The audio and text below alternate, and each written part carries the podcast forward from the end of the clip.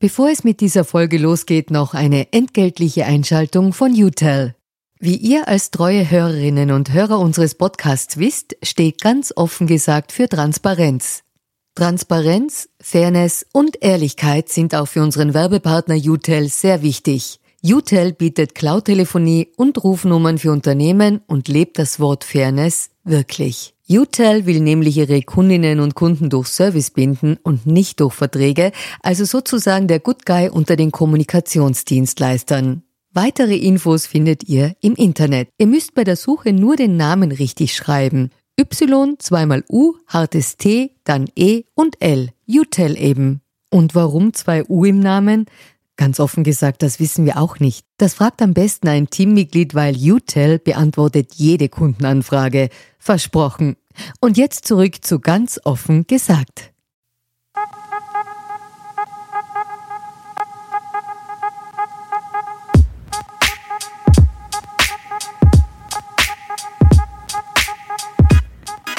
Das ist eine neue Folge von Ganz offen gesagt. Mein Gast heute ist Viktor Meyer-Schönberger, Jurist, Politikwissenschaftler, Big Data Auskenner und Buchautor.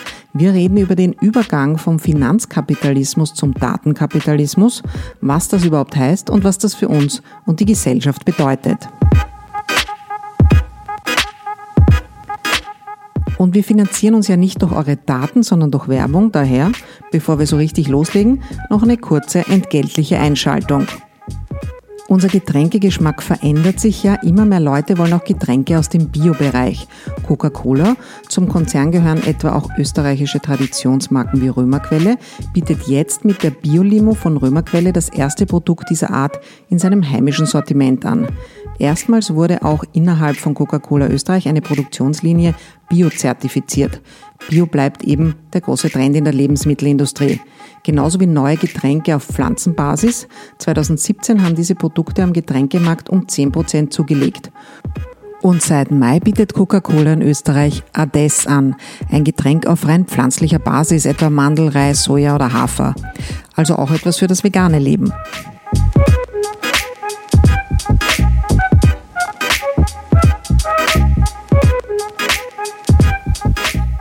Ja, herzlich willkommen, Herr Meier-Schönberger. Wir kennen einander nicht persönlich äh, und ich habe dann in Ihrer Biografie geschaut, ob es irgendeine Überschneidung gibt. Und das Einzige, was ich jetzt vorweisen kann, ist, dass ich am Oxford Internet Institute, wo Sie lehren und forschen, einmal 2009 im Rahmen eines Fellowships einen PowerPoint-Kurs gemacht habe. Aber damit da jetzt keine äh, Missverständnisse entstehen und man glaubt, Ihr Institut ist einfach nur so eine kleine PowerPoint-Schule. Äh, können Sie mal kurz erklären, wofür Ihr Institut steht und was da die Forschungsschwerpunkte sind? Klar, mache ich sehr gerne. Äh, ich selber habe ja seit 20 Jahren nicht mehr PowerPoint verwendet. Insofern wäre das für mich wahrscheinlich auch ein guter Kurs gewesen. Aber äh, am Oxford Internet Institut äh, untersuchen wir das Leben online. Äh, wir fokussieren auf die digitalen Interaktionen der Menschen über die digitalen Netze und äh, sind von vornherein von der Struktur her interdisziplinär aufgestellt. Das heißt, es gibt drei Professorinnen und Professoren, die Lehrstühle innehaben. Ich habe einen davon inne. Ähm, eine davon, meine Kollegin Helen Margetts, ist Politikwissenschaftlerin. Einer ist Soziologe, der jetzige Direktor Phil Howard. Äh, und ich bin ja irgendwo etwas zwischen Jurist und Public Policy Ökonom. Ähm, und dann haben wir aber auch Philosophen, Psychologen und Psychologinnen, äh, wir haben Juristinnen und Juristen, ähm, wir haben aber auch Computerwissenschaftler ähm, und ähm, äh, Datenanalysten, Netzwerkanalysten an Bord, so dass wir viele Bereiche abdecken können, was die Methoden betrifft, aber auch was die Theorien betrifft, um zu verstehen, was online passiert. Bei unseren Transparenzfragen fragen wir ja auch immer Berater, der Sie ja auch sind. Beraten Sie derzeit ähm, auf der EU-Ebene jemanden oder vielleicht sogar die österreichische Bundesregierung oder in Großbritannien jemanden? Äh, ich habe äh, in der Vergangenheit auf EU-Ebene und in Österreich beraten. Äh, ich berate derzeit auch die deutsche Bundesregierung ein wenig. Ähm, aber ganz bewusst berate ich die derzeitige österreichische Bundesregierung nicht. Okay. Und was beraten Sie dann bei der deutschen Bundesregierung? Also was wollen die von Ihnen wissen? Also da geht es um verschiedene Themen, äh, den, die im Zusammenhang mit dem Digitalen stehen. Äh, zuletzt ähm, haben wir immer verstärkter äh, über die Frage äh, des äh, Datenteilens und einer Pflicht des Datenteilens gesprochen. Frau Nahles, die SPD-Vorsitzende, hat sich ja dafür ausgesprochen. Und vor einigen Wochen hat ja auch Bundeskanzlerin Merkel sich für Datensteuern ausgesprochen, aber offen gelassen, was sie sich genau darunter versteht. Auf das kommen wir noch, weil das ist ja einer der Kernpunkte Ihres Buches, weswegen ich Sie eingeladen habe. Aber ich glaube, da müssen wir vorher einiges erklären, dass man zum Schluss dann versteht, was eine Datensteuer ist. Aber das ist jedenfalls Ihre große Forderung. Und das Buch, müssen wir mal vorstellen, heißt Das Digital, Markt, Wertschöpfung und Gerechtigkeit im Datenkapitalismus, haben Sie gemeinsam mit dem deutschen Journalisten Thomas Ramge geschrieben. Und im Gegensatz zu den meisten anderen anderen Werken zur digitalen Revolution, finde ich, ist es eher kulturoptimistisch. Und es endet sogar mit dem Satz, Dank Datenreichtum wird unsere Zukunft nicht bloß persönlicher, effizienter und nachhaltiger sein, sondern vor allem gemeinschaftlich und zutiefst menschlich. Das gibt natürlich Hoffnung. Was stützt Ihre These?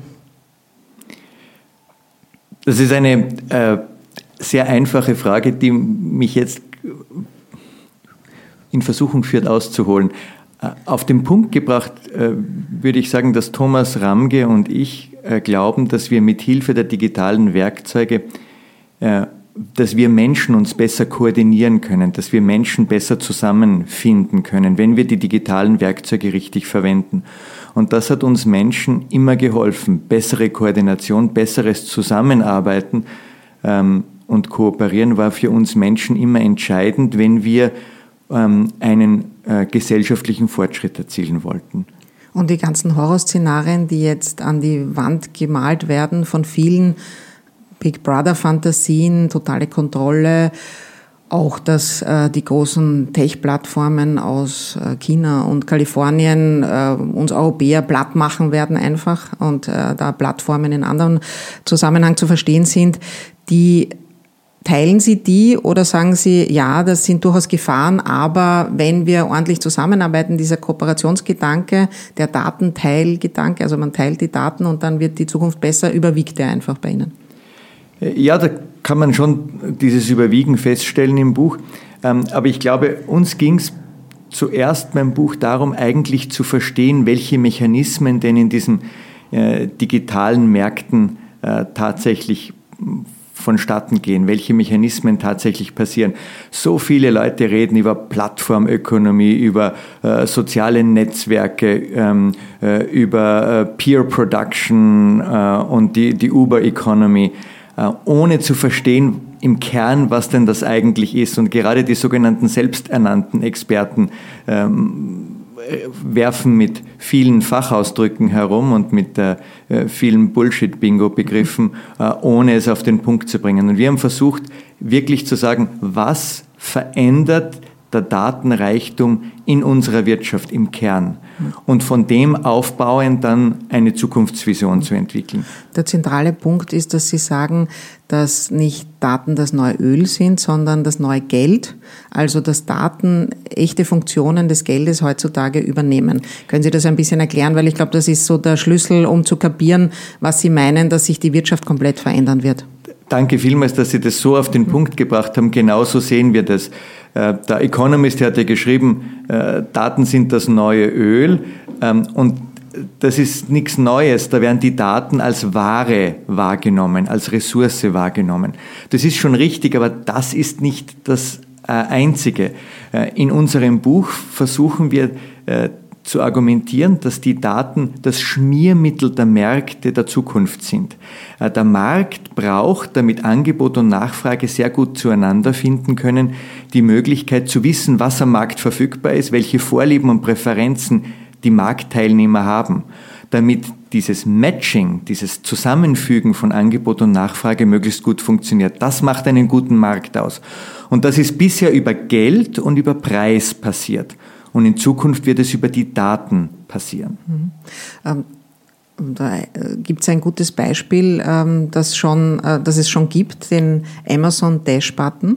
Haben Sie sowas zu Hause schon? Äh, ich habe den Amazon Dash-Button nicht zu Hause, aber ähm, ich bin ein Amazon-Kunde und auch ein zufriedener Amazon-Kunde. ich schätze vor allem auch sehr oft die Empfehlungen, die mir Amazon gibt. Ähm, Buchempfehlungen beispielsweise über Bücher, von denen ich noch nichts gehört habe.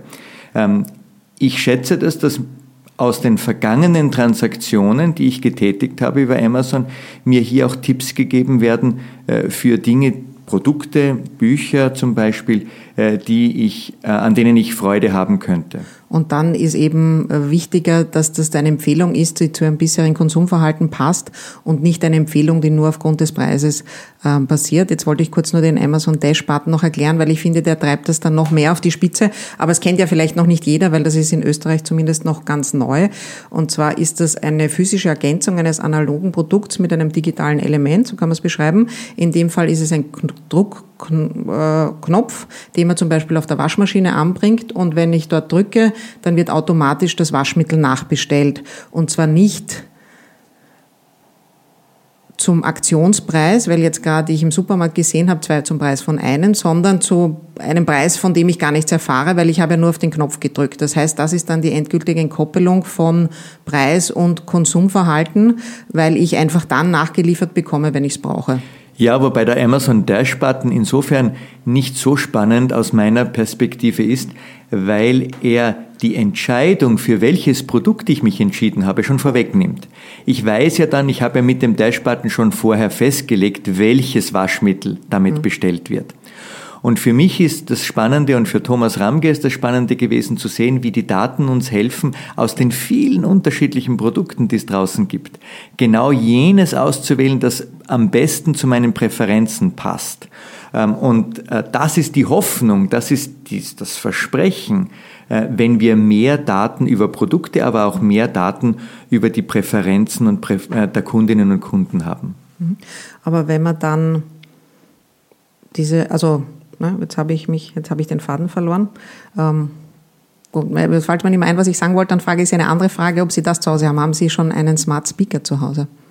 Äh, nein, wir haben auch noch keinen Smart Speaker zu Hause. Das mag Sie überraschen, ähm, aber das hängt damit zusammen, äh, dass äh, wir sehr stark auf Apple fokussiert sind und da warte ich einfach auf die Verfügbarkeit des HomePods. Aber dann würden Sie es machen? Aber dann würde ich es ohne äh, mit der Wimper zu zucken machen. Und, und Sie gerne. fühlen sich dann auch nicht überwacht? Also man holt sich ja immerhin ein Abhörgerät nach Hause. Nein, dann fühle ich mich äh, nicht überwacht, ähm, auch weil ich äh, äh Apple in dem Fall vertraue, mit den Userdaten sensibler umzugehen als manche andere große Internetgiganten. Mhm. Und der Kern dieser Smart Speaker sind ja die Entscheidungsassistenten, die einen eben, wie vorher beschrieben, die Entscheidung abnehmen, indem sie mein Verhalten tracken, was ich so mache, was ich like, was ich kaufe, wohin ich fahre, wen ich treffe und daraus dann ableiten, dass ich rote Schuhe möchte vielleicht bevor ich selber weiß. Wissen Sie schon, ich möchte diese roten Turnschuhe haben und deswegen schlagen Sie es mir dann vor. Ähm, so funktioniert eben auch äh, Amazon und äh, andere ähm, Konsumplattformen im Netz. Aber die Smart Speaker gehen ja dann noch einen Schritt weiter, weil äh, da bekomme ich die Dinge vielleicht ja gar nicht mehr angeboten. Die fragen mich ja nur noch, willst du rote Schuhe? Oder fragt mich dann der Smart Speaker vielleicht eines Tages auch das nicht mehr, sondern lässt sie mir einfach die roten Schuhe schicken. Und wenn sie mir nicht gefallen, schicke ich sie halt wieder zurück. Ja, das könnte sein. Äh, das, was Amazon äh, tut oder mit dem Amazon experimentiert, ist, dass die roten Schuhe zwar nicht zu Ihnen direkt geschickt werden, aber schon in das Auslieferungslager in Ihrer Nähe. Sodass, wenn Sie dann die Bestellung tatsächlich durchführen, äh, Sie die Schuhe besonders rasch geliefert bekommen. Äh, ein, ein präemptives Vorausliefern könnte man das nennen. Und wenn diese äh, Entscheidungsassistenten setzen sich ja immer mehr durch, muss man sagen. Also die, wir alle lassen uns von denen ja schon irrsinnig viel vorgeben, bis zu auch den Medieninhalten zum Beispiel, die wir konsumieren und auch äh, viele Hörerinnen und Hörer haben vielleicht diesen Podcast nur gefunden, weil sie auf Twitter einen Retweet gesehen haben und der Algorithmus ihnen dann genau diesen eingespielt hat oder weil sie auf iTunes unseren Podcast vorgeschlagen bekommen haben. Also diese Algorithmen und Empfehlungsassistenten bestimmen ja schon sehr stark unser Leben. Die rechtsphilosophische Frage oder philosophische Frage, die dann da anschließt, ist, was soll man sich denn vom Assistenten alles äh, entscheiden lassen? Also den besten Weg hierher in unser Studium Gasometer kann man sich natürlich von Google Maps vorschlagen lassen. Ist klar, da wird man nichts dagegen haben. Ähm, das beste Haarshampoo für meine Haare habe ich auch nichts dagegen, wenn das äh, Amazon für mich herausfindet, was dafür das Richtige für mich wäre. Aber wie ist das mit der Wahl für die Schule der Kinder, mit der Arztwahl, mit der Wahl der Datingpartner? Wo ist da die Grenze? Ja, das ist eine ganz zentrale Herausforderung, vor der wir stehen, wir Menschen, vor der wir bisher nicht gestanden sind, weil bisher äh, mussten wir selber entscheiden, standen vor der Entscheidung und mussten diese treffen. Äh, wir haben also oft als Menschen Entscheidungen als Pflicht, als Bürde wahrgenommen, äh, welche welche Reise wir jetzt buchen sollen, welche Schule oder welche Berufsausbildung wir angehen sollen. Und das ähm, Spannende für uns Menschen wird sein, dass wir in Zukunft die Wahlmöglichkeit haben, manche Entscheidungen delegieren zu können und andere Entscheidungen für uns zu behalten. Und diese Wahl, die hatten wir bisher nicht. Und das bedeutet, dass wir dieses Ausüben dieser Wahl, wer, wen lassen wir entscheiden, dass wir das auch lernen müssen. Äh, eine, eine durchaus große Herausforderung, äh, weil wir diese Fähigkeit bisher noch nicht oder nur kaum entwickelt haben. Ich kann mich erinnern, als ich zum ersten Mal vor äh, fast 20 Jahren äh, völlig erschüttert war vor einer, ähm, äh, bei einem Entscheidungsassistenten war, als ich bei Amazon äh, mich eingeloggt gehabt habe. Damals habe ich in den USA gelebt und ich habe Jahre davor alle meine Bücher in den Vereinigten Staaten über Amazon bestellt gehabt. Aber ich habe nie etwas anderes bestellt als ein Buch. Und dann habe ich mir angeschaut, welche Videos oder Filme mir Amazon empfehlen würde. Und von den fünf Empfehlungen, fünf Top-Empfehlungen waren meine drei Lieblingsfilme dabei. Und das hat mich unglaublich schockiert, weil ich mir gedacht habe, da bin ich dann doch durchschaubarer, äh, als äh, ich es eigentlich geglaubt habe. Und vielleicht auch ein Stück weniger individuell, obwohl ich mir gedacht habe, dass mein Musik- oder mein Filmgeschmack hoch individuell ist, nachdem ich in einem Kino aufgewachsen bin. Aber wenn Sie wenn Sie sagen, also eben man ist dann, der Bürger ist durchschaubarer. Also wir sind ja total gläsern, die wissen alles über uns und manches eben schon bevor wir es wissen sind wir dann nicht auch wahnsinnig manipulierbar? Also ist es da mit dieser Wahlfreiheit, die Sie vorher beschrieben haben, gar nicht so weit her, weil mit Nudges und mit anderen Verkaufstricks wir einfach so leicht manipulierbar sind und selbst wenn man sie durchschaut, wenn man wie Sie genau weiß, was es da für Kriterien gibt, um das hinzukriegen, äh, Priming, Framing, Hyperbolic, whatever, Heuristics, also es gibt ja so viele Buzzwords, wie wir vorher gesagt haben, äh, mit denen die Industrie uns zum Konsum, aber vielleicht auch zu einem Wahlverhalten bringt. Sind wir nicht viel zu leichte Opfer für Manipulation? Ja, das sind wir im Moment schon. Aber diese Manipulation ist ja keine Erfindung des Digitalzeitalters. Äh, mit Preis und mit Stadtpreisen und mit ähm, besonderen Günstigangeboten wird seit Jahrzehnten, ja seit Jahrhunderten äh, versucht, das Entscheidungsverhalten der Menschen zu beeinflussen. Äh, und insofern äh, ist die Manipulation der Menschen bei Transaktionsentscheidungen, aber bei vielen anderen Entscheidungen überhaupt nichts Neues. Äh, was wir jetzt haben als Chance ist, dass wir verstehen, wie wir Menschen eigentlich manipulierbar sind. Auch das ist ja eine Erkenntnis, die wissenschaftlich fundiert erst seit einigen Jahrzehnten besteht. Und weil wir wissen jetzt, dass wir so manipulierbar sind, könnten wir auch digitale Helferlein entwickeln, die nicht für Amazon arbeiten, sondern die für uns arbeiten und die ein bisschen rationaler und sachlicher die Daten und die Informationen vergleichen und uns dann Entscheidungen vorschlagen. Das Problem bei Amazon ist ja nicht, dass dein Entscheidungsassistent mir Entscheidungen vorschlägt, sondern dass der Entscheidungsassistent von Amazon kommt. Das heißt, das ist jetzt eine Startup-Idee, die Sie hier mit uns geteilt haben, dass man äh, den vertrauenswürdigen europäischen Entscheidungsassistenten, oder arbeiten Sie schon dran? Nein, ich arbeite noch nicht dran, aber ich sehe das als absolute Möglichkeit. Dort entsteht ja der Mehrwert in dieser äh, digitalen Wirtschaft, nämlich im helfen der Menschen, richtige Entscheidungen zu treffen. Und da möchte ich mich nicht äh, auf einen Entscheidungsassistenten verlassen, der in Wirklichkeit von dem betrieben wird, und von dem programmiert wird, der mir auch etwas zu, zu verkaufen versucht. Das ist so, als wenn ich ins Kleidungsgeschäft hineingehe und mir vom Verkäufer oder von der Verkäuferin sagen lasse, na, das Sakko steht Ihnen aber wirklich gut. Hat man ja auch in der Vergangenheit, aber der Unterschied ist vielleicht der, wenn ich jetzt in den Supermarkt gehe, dann weiß ich natürlich auch, in der Reihe auf Augenhöhe der Erwachsenen und auf Reihe der Augen, auf Augenhöhe von Kleinkindern sind die teuersten Produkte und für diese Altersgruppe passenden teuersten Produkte angeordnet. Und wenn ich was Billigeres kaufen möchte, muss ich mich entweder strecken oder bücken. Ist klar, weiß man. Trotzdem kauft man sicher öfter mal das Bequeme. Aber im Netz und äh, auf diesen Plattformen wäre ich ja so bombardiert mit diesen Reizen, dass ich, selbst wenn ich um diese Mechanismen weiß, mich viel schlechter dagegen wehren kann, weil sie ja so schnell direkt, also ja, mein Hirn quasi so traktieren und diese Nudges sind ja vielleicht gar nicht mehr so kleine Stiche, sondern das ist ja wie eine Tätowiernadel, äh, hämmert sie auf unser Hirn ein. Ja, und deswegen wäre es so wichtig, dass ich dort einen äh, digitalen Entscheidungsassistenten hätte, mhm. äh, der diese kognitiven Biases nicht hätte oder in geringerem Umfang hätte, der sich weniger stark in die Irre führen lassen würde als ich als Entscheidungsträger. Äh, und ich würde da auch kein Problem damit haben, diesem digitalen Entscheidungsassistenten ein Geld zu zahlen monatlich, damit er für mich arbeitet und allein für mich arbeitet und nicht für Amazon oder für Apple oder für Spotify. Sie haben ja eben schon angesprochen, die großen Tech-Plattformen. Und äh, ich habe gestern auf Twitter auch gefragt, äh, was die Leute von Ihnen wissen wollen. Und da kam von Angie Kurz eine Antwort. Und zwar, wie kann man die Plattformen aus ökonomischer Sicht am sinnvollsten staatlich, überstaatlich regulieren, damit Monopole, Marktungleichgewichte, Nachteile für Konsumenten verhindert oder vermindert werden. Ja, jetzt sind wir bei der zentralen Frage, ähm, außer dass wir beide jetzt einen also Sie könnten es ja vielleicht einen, einen Entscheidungsassistenten entwickeln, einen vertrauenswürdigen äh, mitteleuropäischen Entscheidungsassistenten entwickeln. Äh, was kann man tun, um diesen quasi Monopolen Einhalt zu gebieten oder sie halt besser zu kontrollieren? Mhm. Ich glaube, die entscheidende Frage dabei ist, ähm, warum gibt es diese, diesen mitteleuropäischen Entscheidungsassistenten noch nicht? Äh, denn der Bedarf, die Nachfrage wäre ja vielleicht gegeben. Und ich denke da gar nicht nur an einen Entscheidungsassistenten oder eine Entscheidungsassistentin digitaler Provenienz, sondern vieler.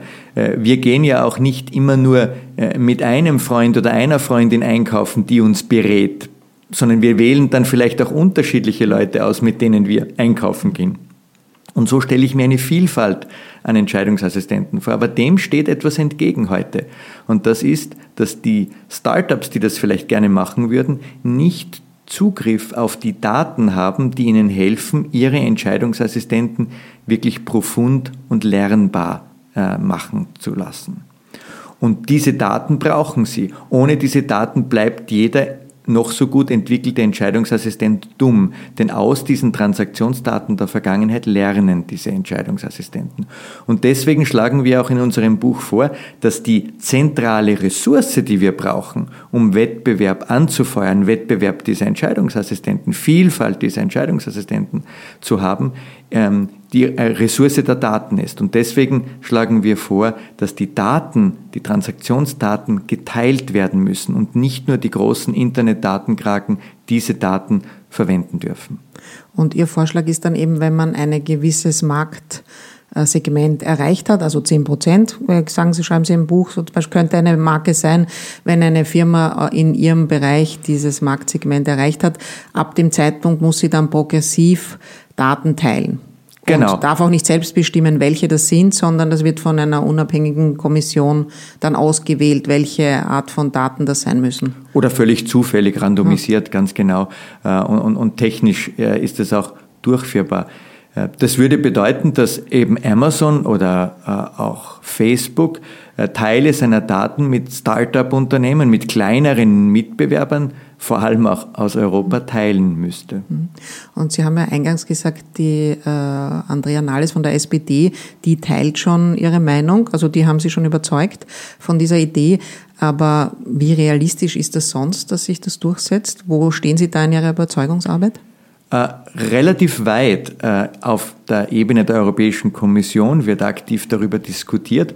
Ähm, dort haben wir ja schon dieses Jahr äh, in zwei äh, Regulierungsbereichen eine Vorstufe dafür äh, in Gesetz gegossen. Das eine ist die Datenschutzgrundverordnung und das andere ist die Open Banking Regulation. In beiden dieser Bereichen gibt es ein starkes Data Portability Right. Was ist das?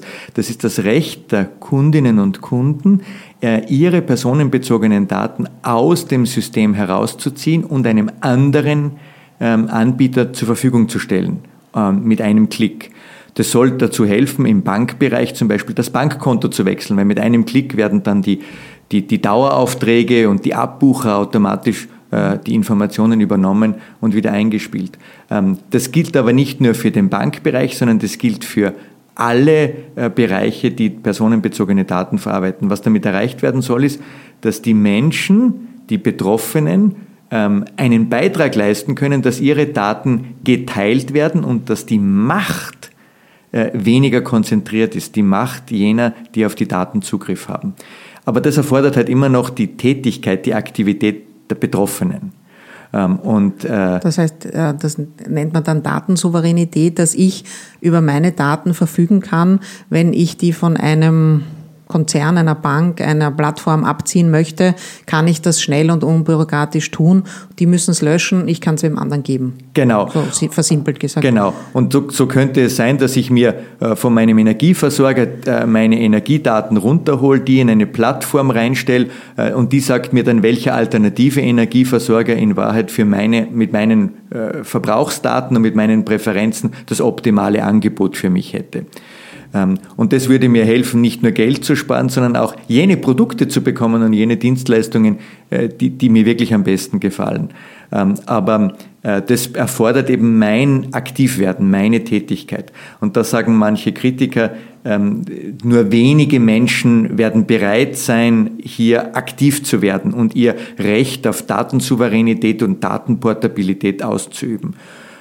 Und Deswegen schlagen wir in unserem Buch vor, dass das nicht der Betroffene sein muss, der schon wieder die Last der Verantwortung übergebürdet bekommt, so wie beim Datenschutz generell, sondern dass das äh, staatlich verordnet sein muss. Mhm. Ähm, Sie haben vorher jetzt gesagt, eben die großen Datenkraken, kann man auch so nennen, müssen ihre Daten teilen dann mit Startups zum Beispiel, wenn man eben eine gewisse Größe erreicht hat. Aber ist es nicht so, dass die Tech-Giganten die Startups, die sich entwickeln könnten, dann immer gleich aufkaufen, weil sie eben derzeit so viel Geld haben mhm. und jetzt regiert halt noch das Geld. Also wir sind halt am Übergang von Daten zu Geld und die haben aus den Daten so viel Geld gemacht und die haben ja auch wiederum Entscheidungsassistenten auf ihrer Hochfinanzebene, wo sie genau erkennen, wer vielversprechend ist und lieber kaufen Sie zehn, die versagen. Wenn Sie den einen, der explodiert, gekauft haben, dann sind Sie ja fein heraus.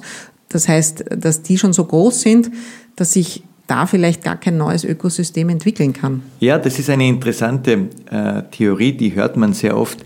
Ich halte von der ganzen gar nichts. Ja. Äh, und zwar deshalb, ähm, weil äh, das Aufkaufen von kleinen Startups ja nur dazu führt, dass noch mehr ähm, Entrepreneure äh, herausgefordert werden, wieder Startups zu gründen, um wieder aufgekauft zu werden. Ähm, das ist dann ein Fass ohne Boden für die großen Datenkraken. Ähm, denn äh, wenn die fünf Startups aufkaufen, äh, dann wachsen zehn neue heraus in der Hoffnung, dass sie sie auch aufgekauft, dass sie auch aufgekauft werden. Ein bisschen erinnert mich das an das amerikanische Verteidigungsministerium, das zu Beginn des Afghanistan-Krieges ähm, das Problem hatte, dass es kommerzielle Satelliten gab, die Fotos von Afghanistan gemacht haben.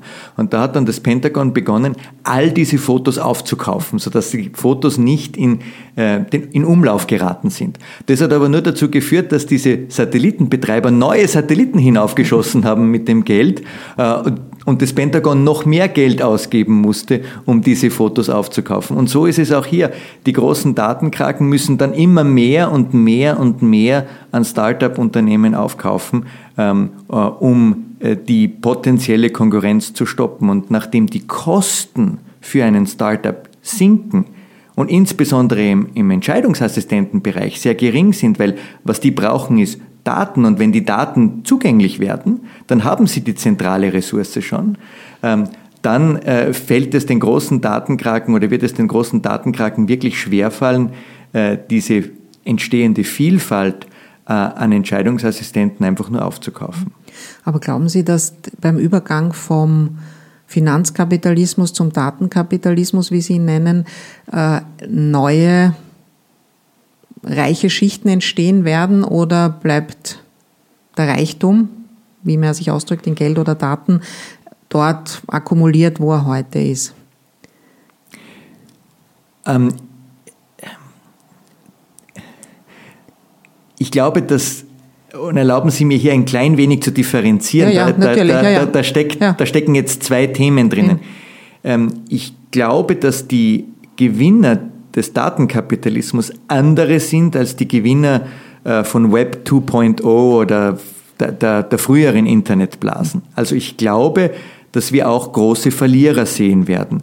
Äh, vor 10, äh, 15 Jahren, vor 20 Jahren, ich bin noch groß geworden mit Yahoo und MySpace und die junge Generation kennt Yahoo und MySpace praktisch nicht mehr. Das gibt es wenigstens noch, aber zum Beispiel, das würde ich Sie gern fragen, gibt es Alta Vista überhaupt noch? Ah, das weiß ich nicht, das habe ich schon lange nicht mehr nachgeschaut. Äh, äh, Northern Light war auch so ein, ein, ein Search Engine. Okay. Ich, ich hatte auch äh, ein, ein paar sehr ähm, beliebte E-Commerce-Provider, die zum Beispiel Videos innerhalb von die man sich ausleihen wollte, innerhalb von einer Stunde oder so ins Haus gebracht haben. Das war vor 15 Jahren eine unglaubliche Innovation und heute laden wir es einfach runter oder streamen es. Also ich glaube, da gibt es dann schon auch andere, die reich werden und manche, die heute reich sind, werden arm sein. Aber ich fürchte, dass ohne staatliche Regulierung die Konzentration des Reichtums, die wir heute ja bemängeln, sich nicht vermindern wird. Ja, das, äh, also ja, das, das glaube ich auch. Ich komme jetzt, also auf diese Frage bin ich aus einem ganz anderen Zusammenhang gekommen. Kennen Sie die Serie Billions? Nein. Also es ist eine, eine Serie, ähm, kann man in Österreich sehen auf äh, Sky. Äh, und die, die handelt von einem, also das Setting ist ein sieben Billiarden Dollar schwerer Hedgefonds. Und in der dritten Staffel setzen sie sogenannte Quants ein oder diskutieren darüber, äh, ob ihnen das nicht auch nutzen würde. Also, dass eben Computer äh, datengestützt die Entscheidungen treffen, die bisher anscheinend auch an der Wall Street immer noch von Menschen getroffen wurden, was ich auch nicht wusste, weil ich dachte eigentlich, das machen längst schon nur noch Maschinen, die so High Frequency traden, dass ein Mensch ja gar nicht in dieser Sekundenschnelle noch mitmachen kann. Und das hat mich eben zu der Frage geführt, ob nicht dann erst recht wieder diese Hedgefonds, da die ja auch auf all das zurückgreifen können, dann wieder das Geld machen, weil sie eben auch dann die Daten ansammeln. Ja, ich, ich, ich sehe das äh, auch ein, ein bisschen differenzierter vielleicht, weil ich glaube, dass die Hedgefonds und viele, die im Finanzdienstleistungsbereich tätig sind, äh, so erfolgreich waren, weil sie sich so auf den Preis fokussiert haben. Ähm, im, Im Buch beschreiben wir die Entwicklung des Investmentbankings, das mhm. zu Beginn eigentlich ein sehr datenreiches Matching war, wo, man, wo die Investmentbanker versucht haben, Investoren und äh, Investmentziele optimal zusammenzufinden. Und erst in den 60er Jahren ist das Investmentbanking so fokussiert auf den Preis und auf das Geld geworden. Äh, als die kommerziellen Großbanken sich da äh, eingemischt haben. Und äh, das hat dazu geführt, dass heute Investmentbanking fast ausschließlich preisfixiert ist. Ähm, und dann ist es natürlich schwierig, wenn man jahrzehntelang sich immer auf eine Fähigkeit fokussiert hat, plötzlich etwas anderes zu lernen. Das ist so, als würde man dem, äh, dem Elefanten versuchen, Tanzen beizubringen. Das geht, aber das ist nicht einfach. Mhm. Okay, kommen wir mal ein bisschen zum Thema Arbeit, weil im Datenkapitalismus wird sich auch die Arbeit sehr stark verändern. Sie beschreiben in Ihrem Buch ein relativ optimistisches Szenario, wie sich entwickeln könnte.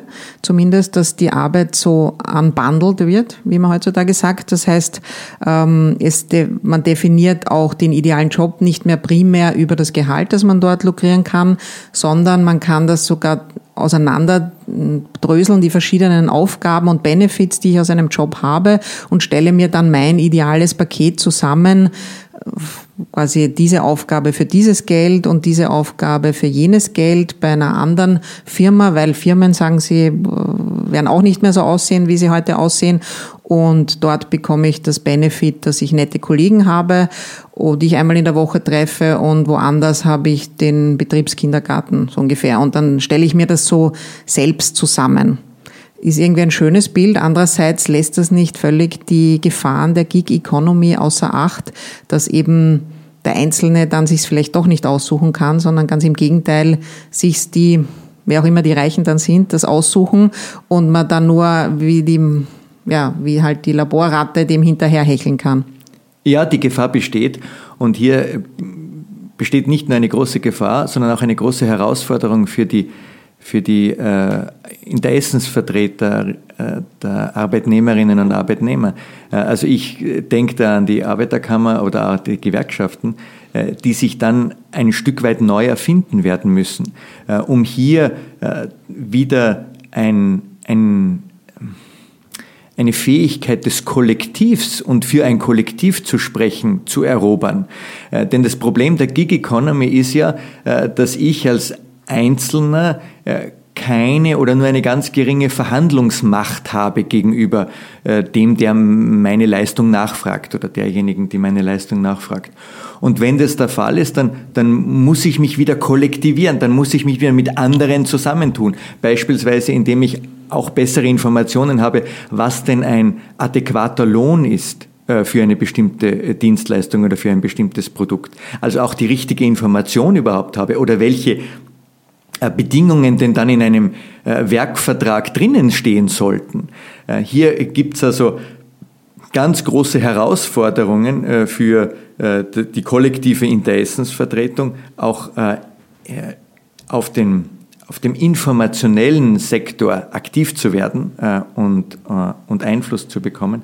Aber wir sind, glaube ich, gar nicht so optimistisch in dem Buch. Wir sagen ganz klar, dass wahrscheinlich die Arbeit weniger wird, aber vor allem die Arbeit, die heute noch besteht, morgen und übermorgen nicht mehr vorhanden sein wird. Es mag neue Arbeit und neue Arbeitsplätze hinzukommen, aber das ist ein ganz geringer Trost für jene, äh, die 20 Jahre lang ähm, heute Lkw-Fahrer und Lkw-Fahrerinnen waren, äh, wenn es äh, morgen einen Bedarf an PHP-Programmierern gibt. Ähm, und hier glaube ich und glaubt Thomas Ramge auch nicht, dass ein schnelles Umschulungsprogramm hier rasch zu einem Erfolg führen wird. Deswegen schlagen wir auch im Buch vor, äh, viel aktiver über ein teilweises äh, Grundeinkommen nachzudenken.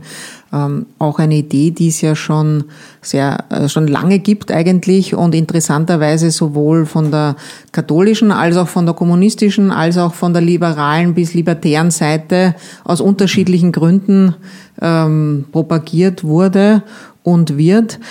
Ähm, Sie kommen ja auch ein bisschen herum in Europa äh, und da gab es ja auch jetzt äh, Versuche äh, in Skandinavien mit dem Thema, wobei immer die Frage ist, ob das in so einem Experiment überhaupt herstellbar ist, diese Bedingungen. Wie wahrscheinlich schätzen Sie das ein, dass ein bedingungsloses Grundeinkommen Realität wird? In den nächsten Jahren, also dass wir mhm. das noch erleben würden? Mhm.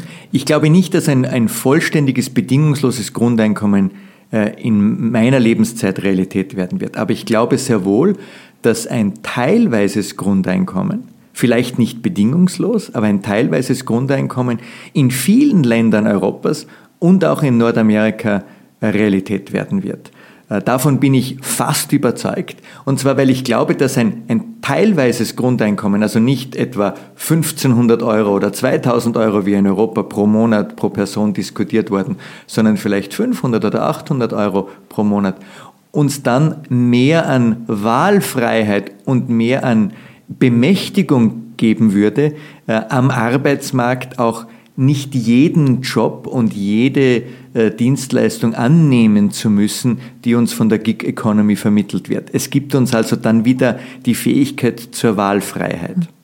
Ähm, aber was, also die eine Frage, die man sich dann immer stellt, was machen die Leute dann den ganzen Tag? Weil äh, es ist ja so, dass ein großer Teil der Menschen tatsächlich sinnstiftend arbeiten will und auch einer Erwerbsarbeit nachgehen will, verbunden mit dem Sozialstatus, der sich in unserer Gesellschaft immer noch sehr stark aus der Erwerbsarbeit ableitet und auch über ihre Leistung, die, wie sie selber, was sie selber als Leistung empfinden.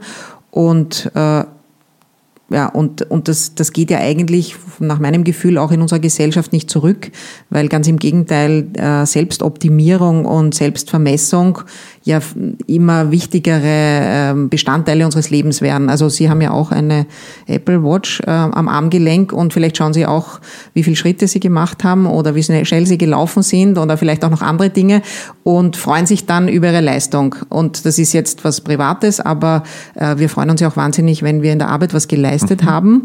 In unserer jetzigen Gesellschaft auch noch, wenn falls wir einen haben, unser Chef uns dann dafür lobt oder mehr Geld gibt oder unsere Kunden besonders zufrieden sind. Mhm. Was machen dann die Leute oder anders formuliert, was wird unsere Leistung sein? Ich glaube, das ist ein, ein wunderbarer Punkt, wo wir fast wieder an den Anfang zurückkommen. Äh, am Anfang äh, haben wir äh, über diese datenreichen Märkte gesprochen und darüber, dass wir bisher immer auf Preis und Geld fixiert waren im Markt, um Produkte und Dienstleistungen zu vergleichen, die Werthaltigkeit zu bestimmen. Und so ist es auch bei der Arbeit. Im Moment ist einer der einfachsten Dinge, um Bedeutsamkeit und Werthaltigkeit zu vergleichen, zu schauen, wie viel Gehalt bekomme ich für meine Arbeit. Äh, und äh, ich glaube, das ist in Wirklichkeit eine große Falle. Ähm, und äh, wir müssen aus dieser Falle heraus und über datenreiche Märkte und den, der Datenvielfalt, Datenreichtum kommen wir heraus, weil wir unsere Arbeit nicht mehr nur im Gehalt als Wert ausdrücken können, sondern in vielen anderen Dimensionen. Persönliche Zufriedenheit, aber auch die, die, die, die, die Fähigkeit, ähm, anderen ein ähm, äh, Wertschätzung entgegenzubringen, äh, in, eine, einen wichtigen, eine wichtigen soziale Knotenfunktion auszuüben. Äh, Im Moment können wir das nicht gut ausdrücken, äh, all diese zusätzlichen Qualitäten, äh, die äh, wir in unserer Arbeit erleben und müssen das alles am Ende des Tages auf einen auf den Gehaltszettel äh, auf die Gehaltshöhe eingießen. Ich glaube, das werden wir in Zukunft ganz anders tun und das sehe ich auch schon bei meinen Studentinnen und Studenten, die ihre Jobs, die sie wählen, äh, nachdem sie im Studium fertig sind, nicht mehr nur aus der Gehaltshöhenperspektive beurteilen, sondern aus vielen anderen Bereichen. Was tue ich dort? Was ist meine Karrierechance dort? Äh, was kann, wie verändere ich die Gesellschaft in meiner Arbeit? Habe ich überhaupt eine Möglichkeit, auch in der Organisation hier Veränderung durchzuführen? Äh, und dann versuchen, eine bessere Passgenauigkeit zu erwischen. Aber das können wir nur, wenn wir auch verstehen, welche Möglichkeiten sich die einzelnen Arbeitsplätze die, die einzelnen Arbeitsplätze uns äh, eröffnen. Das erlebe ich auch mit jüngeren Kolleginnen und Kollegen sehr stark. Denen ist, was ihnen vorgeworfen wird von Älteren, die Work-Life-Balance sehr wichtig. Aber ich glaube, das steht gar nicht im Vordergrund. Am wichtigsten erscheint mir, ist ihnen die Wertschätzung der Kollegen und der Vorgesetzten. Und es müssen gar nicht so flache Hierarchien sein. Es muss nur ein extrem wertschätzender Umgang und ihre Leistung muss gesehen werden und gewürdigt werden, sehr stark. Und sie müssen sich auch schnell verändern können. Wenn ihnen das zu langweilig wird, zum Beispiel, muss es einen sehr schnellen, nicht einmal Aufstieg, sondern Umstieg, Verbreiterung der Tätigkeit oder eine Weiterentwicklung geben, so würde ich es beschreiben. Und sehen Sie, das, das, da sehen wir, wie dumm unsere Arbeitsmärkte heute sind. Wir müssen uns am Arbeitsmarkt als Arbeitnehmerinnen und Arbeitnehmer oftmals komplett ausziehen. Mit Lebenslauf, mit Referenzschreiben, Schreiben, äh, mit äh, nachträglichen Überprüfungen unserer Fähigkeiten, äh, Assessment Centers etc. Aber der Arbeitgeber muss das in der Form nicht tun. Da gibt es zwar eine Job Description, aber die Job Description ist ähm, oftmals wischiwaschi und relativ ähm, allgemein gehalten. Wie kann ich dann... Und in die Bilanz darf ich nicht einmal als Führungs... Also quasi in einem Führungsjob kriege ich nicht einmal alle Bücher einzusehen. Genau. Äh, also das heißt, wenn ich heute auf den Arbeitsmarkt blicke, dann sehe ich, dass der hoch ineffizient ist, weil die Passgenauigkeit zwischen Arbeitnehmerin und angebotenem Arbeit oftmals nicht gegeben ist. Und die ist nicht gegeben, weil zu wenig Information fließt, weil wir äh, als Arbeitnehmerinnen und Arbeitnehmer gar nicht wissen, was genau jetzt diese Position bedeutet oder auch nicht bedeutet. Ähm, und äh, hier sind also äh, die, die Arbeitsmärkte, aber vor allem auch die Arbeitgeberinnen und Arbeitgeber gefragt, ähm, sehr viel transparenter zu werden, weil sie damit auch gewinnen. Sie bekommen dann nämlich äh, Arbeitskräfte, die viel besser genau das tun wollen, was die Arbeit, was dieser Arbeitsplatz ähm, erreichen soll, was an diesem Arbeitsplatz passieren soll.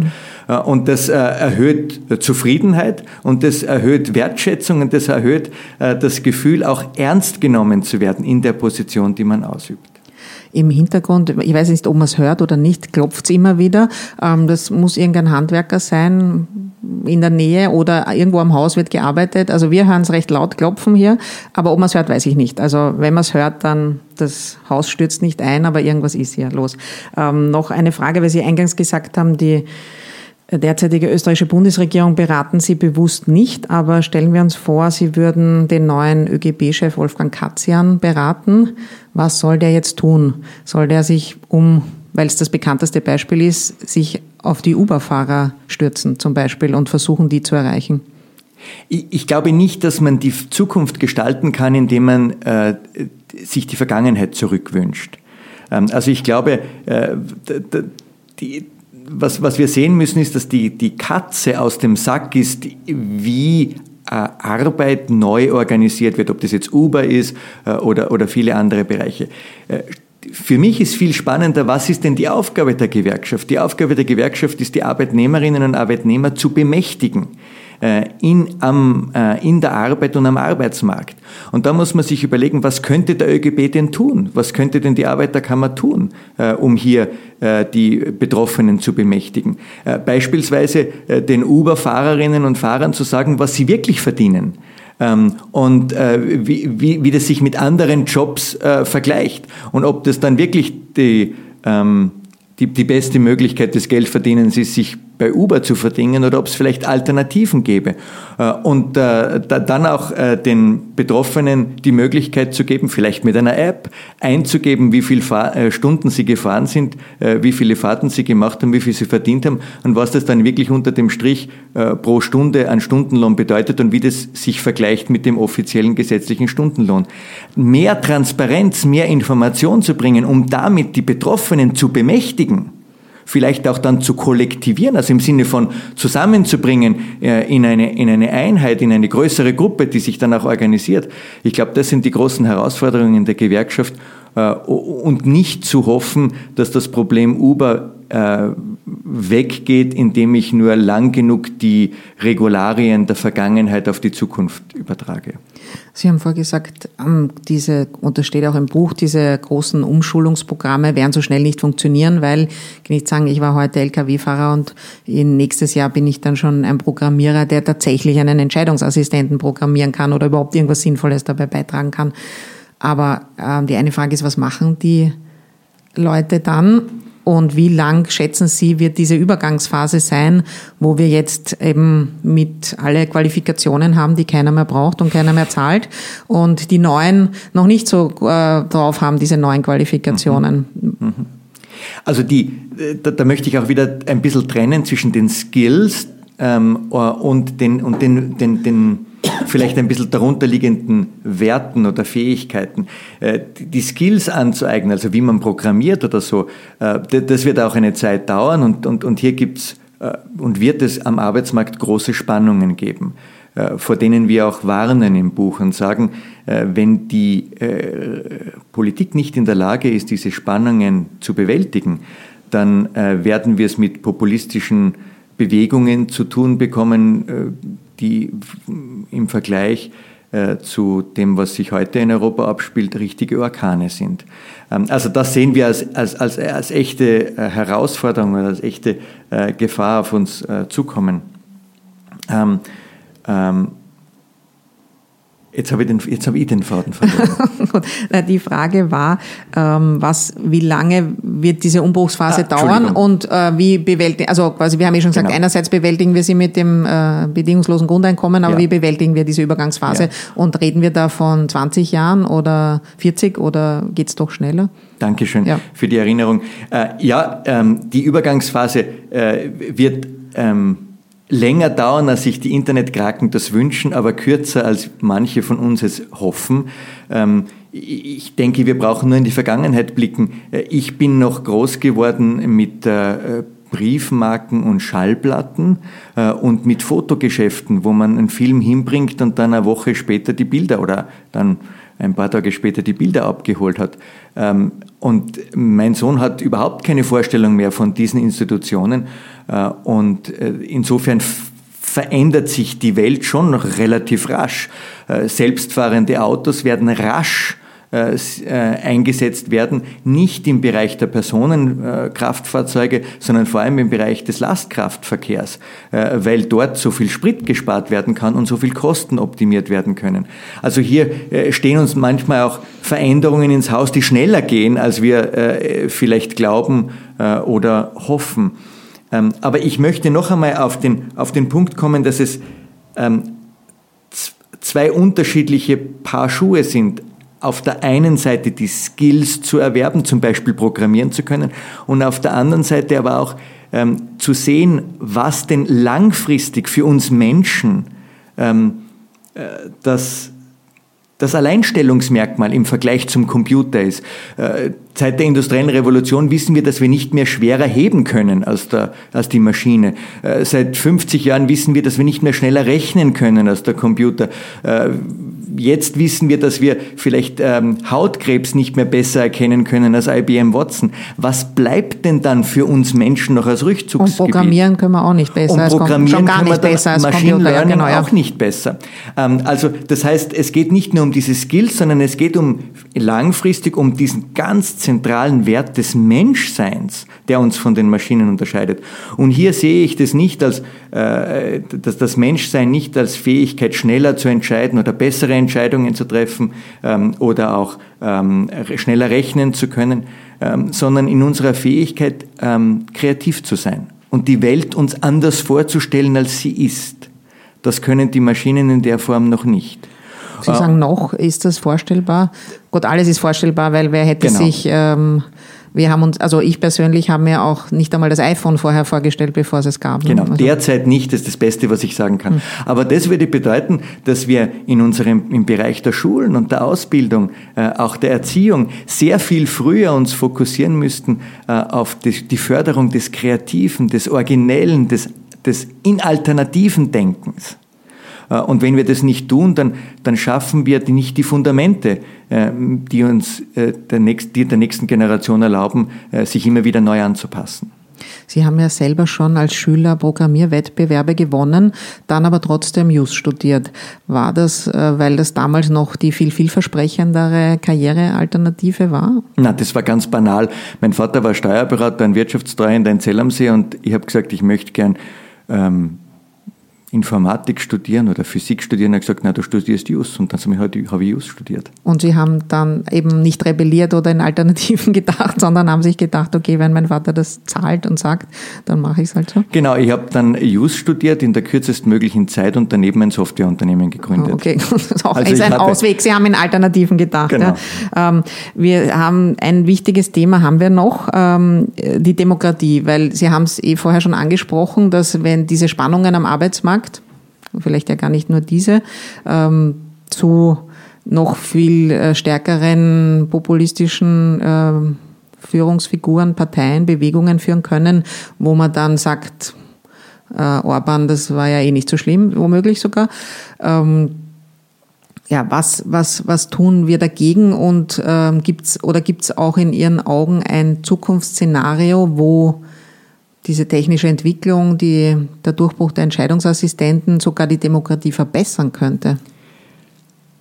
Ähm, ja, das gibt es in der Tat. Äh, und das führt uns schon wieder an den Anfang zurück, äh, nämlich was Markt eigentlich ist. Markt und funktionieren deshalb so gut, weil jeder und jede am Markt äh, selber eine Entscheidung trifft. Märkte sind so robust und resilient, weil sie dezentral organisiert sind. Ähm, und das heißt also mit anderen Worten, wenn einer oder wenn ich eine blöde Entscheidung am Markt treffe, dann geht deswegen noch nicht der Markt unter. Bin ich aber ein großer Unternehmensführer und treffe eine falsche Entscheidung, geht das Unternehmen in Konkurs. Und alle Mitarbeiterinnen und Mitarbeiter verlieren den Arbeitsplatz. Insofern ist also der Markt sehr viel robuster, weil er dezentral organisiert ist. Nimmt man die Dezentralität weg, indem man zum Beispiel nur einen einzigen Entscheidungsassistenten hat, monopolistisch, Amazons Entscheidungsassistenten auf Amazons Marktplätzen, wo jeder zweite Euro in Deutschland ausgegeben wird online. Ähm, dann nehme ich dem Markt auch die Dezentralität, das dezentrale Entscheiden Und dann wird der Markt in Wirklichkeit zu einem zentral, zu einer zentral gelenkten Planwirtschaft, wo die Entscheidungsassistenten nicht nur mich, sondern viele andere beeinflussen, wie sie entscheiden. Und das ist so, als würden wir alle unserem Führer zuhören, was er sagt, dass wir kaufen sollen. Ähm, das trifft auf den Markt zu und deswegen sind diese, diese neuen datengetriebenen Märkte auch so verletzlich und anfällig für Monopolstellungen. Und das Gleiche gilt für die Demokratie. Die Demokratie funktioniert so gut und ist so robust, weil die Entscheidungen der Betroffenen dezentral gefällt werden. Wir alle entscheiden in der Wahlzelle, wen wir wählen. In dem Moment, in dem Facebook daherkommt, zwei Milliarden Mitglieder hat und dann zentral entscheidet, welche Informationen wir bekommen und welche nicht, äh, sinkt die Fähigkeit der Demokratie, dezentrale Entscheidungen zu treffen. Da wird die durch eine zentrale Instanz der Kommunikationsfluss zentral beeinflusst in der Demokratie. Dann sehen alle das Gleiche plötzlich. Ähm, und das führt dazu, dass man die Entscheidungen der Menschen beeinflussen kann. Und damit wird die Demokratie verletzlich, genauso wie der Markt verletzlich wird. Und dahinter stehen diese Konzentrationen bei den Informationsflüssen. Das heißt, ähm, Ihre Datensteuer könnte auch hier die Lösung sein, wenn Facebook zum Beispiel österreichischen Medienunternehmen einen Teil seiner Daten geben muss und die damit auch Produkte entwickeln können. Dann wäre dieser monopolistischen Informationsverbreitung ein bisschen Einhalt geboten. Ja, ich sehe das sogar so, dass ich mir vorstellen könnte, dass Facebook als Plattform bleibt, aber ich kann mir auf Facebook ähm, selber Filter auswählen und dann wähle ich mir halt den, den Filter des Standard aus ähm, und der, dieser Entscheidungsfilter zeigt mir, meine Facebook-Nachrichten an, die für mich relevant sind und nicht der Entscheidungsfilter der Firma Facebook. Und je mehr und, und, und der Standard verdient dann an dem Filter was? Ja, den zahle ich dafür. Ja. Statt einem Standard-Abo habe ich dann ein Filter-Abo. Ach so, okay, gut. Also nicht Facebook muss dann dem Standard was zahlen, sondern ich als Konsumentin zahle denen für diesen Filter. Trotzdem bleibt man dann halt auf dieser Plattform, die ja auch jederzeit abgedreht werden könnte oder also was anderes. Also gefährlich finde ich es trotzdem ein bisschen. Aber schon viel weniger gefährlich, weil eben diese Zentralisierung der Informationsflüsse in der Form aufgebrochen wird. Äh, und das ist ja das Gefährliche, was wir bei Cambridge Analytica gesehen haben. Äh, da ist ja die Plattform von Facebook in Wirklichkeit zu, einem, zu einer Waffe geworden. Nicht, weil Facebook es wollte, sondern weil Cambridge Analytica sozusagen die, die Plattform umgedreht hat und aus der Konzentration der Informationsflüsse äh, sie zu einem Instrument der Propaganda gemacht hat. Mhm. Haben Sie sonst noch Ideen, was man, wie man die, die Demokratie stützen könnte? Im Datenkapitalismus? Ja, äh, in, indem man äh, zum Beispiel ähm, nicht nur die äh, Umverteilung der Daten äh, auf, auf, der, auf der Ebene von, von Märkten und Marktteilnehmern zur Förderung von Innovation und gegen Konzentrationsprozesse ähm, sich überlegt, ähm, sondern indem man auch überlegt, ähm, ob, äh, ob nicht äh, Unternehmen gezwungen sein sollten, die ähm, die Daten nicht nur an Mitbewerbern, sondern auch an die Gemeinschaft zu geben. Dass die Gemeinschaft daraus ähm, neue Erkenntnisse herausfinden kann. Ähm, also das Google Maps hat ja, bekommt ja Daten von den Wiener Linien sozusagen, damit sie uns sagen kann, wann, also so viel Meter musst du gehen und dort kannst du dann in die Straßenbahn steigen und dort kannst du in die U-Bahn einsteigen. Und dass der kann, das auch ein Rückkanal ist sozusagen, dass äh, die Wiener Linien sagen können bei Google Maps, wie viele Leute fahren mit uns und wie können wir unser System optimieren, dass, dass wir einen besseren Verkehr in der Stadt haben? Ganz genau. Äh, Uber wird bezichtigt und gar nicht zu Unrecht, äh, dass der Individualverkehr mit Hilfe von Uber in New York zugenommen hat ähm, weil jetzt mehr Uber-Fahrer auf der Straße sind und damit eigentlich die Verstopfungen zugenommen hat und Leute von den öffentlichen Verkehrsmitteln zu Uber gewechselt sind. Ähm, Uber könnte diese Daten, die Sie haben, wie viele Fahrten Sie genau wo haben und so weiter, noch viel genauer, als Sie es ohnehin schon tun, auch den öffentlichen Personennahverkehrsanbietern zur Verfügung stellen. Und wir könnten dann auch ähm, auf der Ebene der Städte bessere Entscheidungen treffen, ob wir nicht vielleicht den, den äh, Uber-gesteuerten, individualisierten Personennahverkehr anders besteuern müssten. Aber ist nicht auch die Vorstellung von Daten in der Hand eines einer staatlichen Macht auch immer ein bisschen eine Horrorvorstellung. Gerade Sie als Marktverfechter äh, und als, also ja, als, als vehemente Verfechter des Marktes, als grundlegende mm, Ordnungsmacht in unserem Zusammenleben, als funktionierende, ja. ähm, haben, muss man da ein bisschen Angst davor haben, halt einerseits halt die Big Brother Vision, aber andererseits, man braucht ja nur nach China schauen, wenn ein Staat die Daten hat, weil äh, WeChat ja sozusagen alles abliefert, dann was dann passiert in einem Land? Nein, da muss ich nicht nach China schauen, da schaue ich zur BVT nach Österreich äh, und äh, sehe dort schon, was passiert, wenn gewisse Kreise glauben, sie müssen sich mit Daten ausrüsten.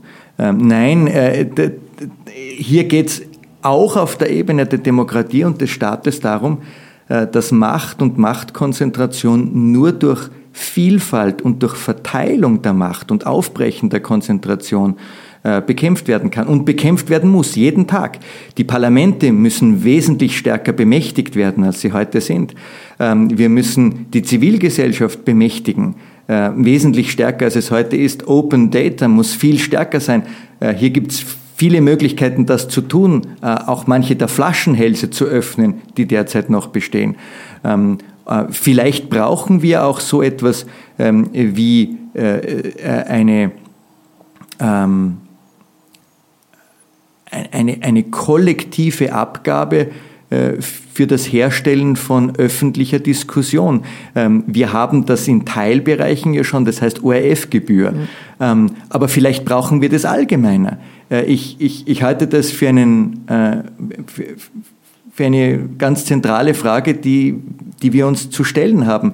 Das ist eine wichtige Aufgabe, Macht aufzubrechen, Machtkonzentrationen zu bekämpfen.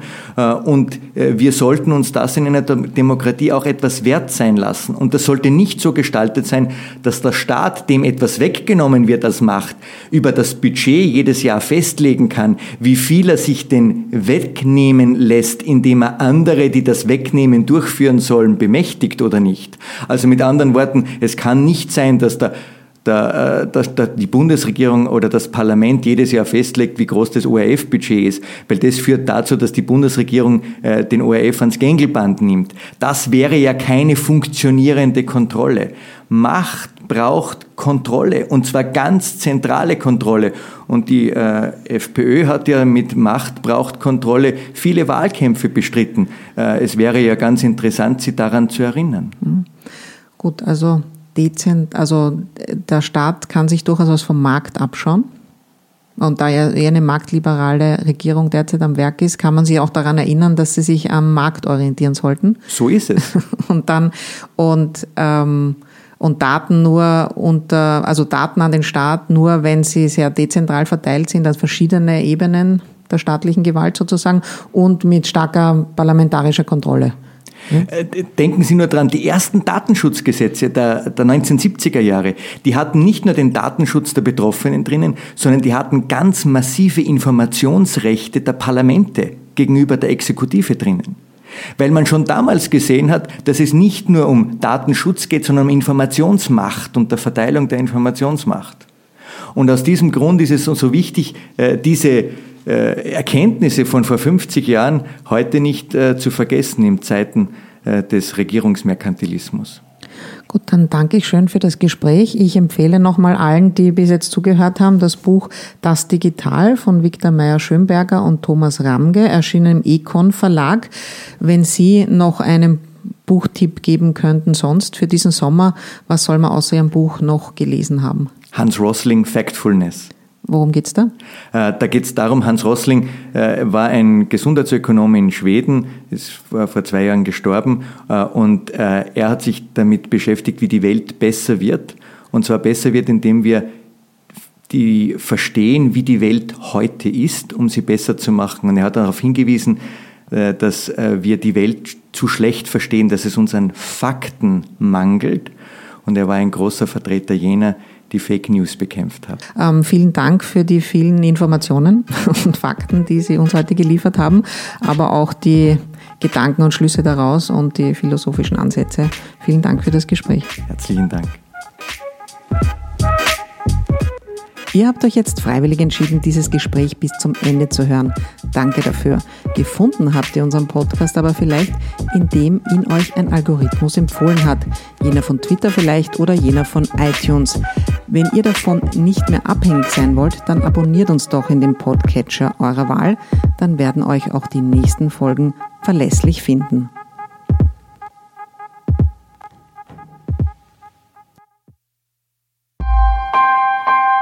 Missing Link